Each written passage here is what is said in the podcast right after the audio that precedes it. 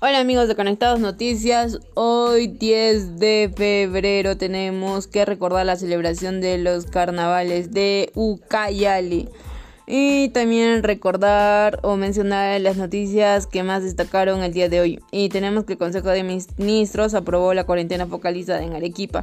Luego de la evaluación realizada por el Consejo de Ministros de la PSM, 32 provincias fueron declaradas en situación de riesgo en extremo en todo el país porque el, por el aumento de casos de coronavirus. Y dentro de la lista que se encuentran Arequipa, Camaná, Isla y Cayoma, por lo que se regresará a una cuarentena focalizada en 14 días desde este lunes 15 hasta el 28 de febrero.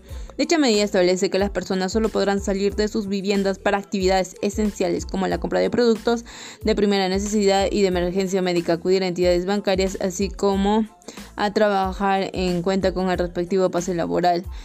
Y también tenemos que destacar eh, que también el presidente no, perdón.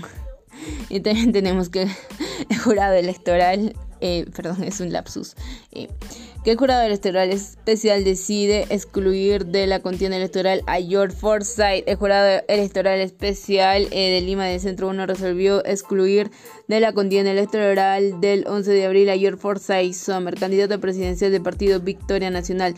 De acuerdo a la resolución 00520-2021, el candidato de Forsyth no declaró ingresos por diversas empresas por, en el rubro de bienes y rentas y la declaración jurada en su hoja de vida. Sin embargo, la edición que se dio a conocer esta noche puede ser apelada por Victoria Nacional.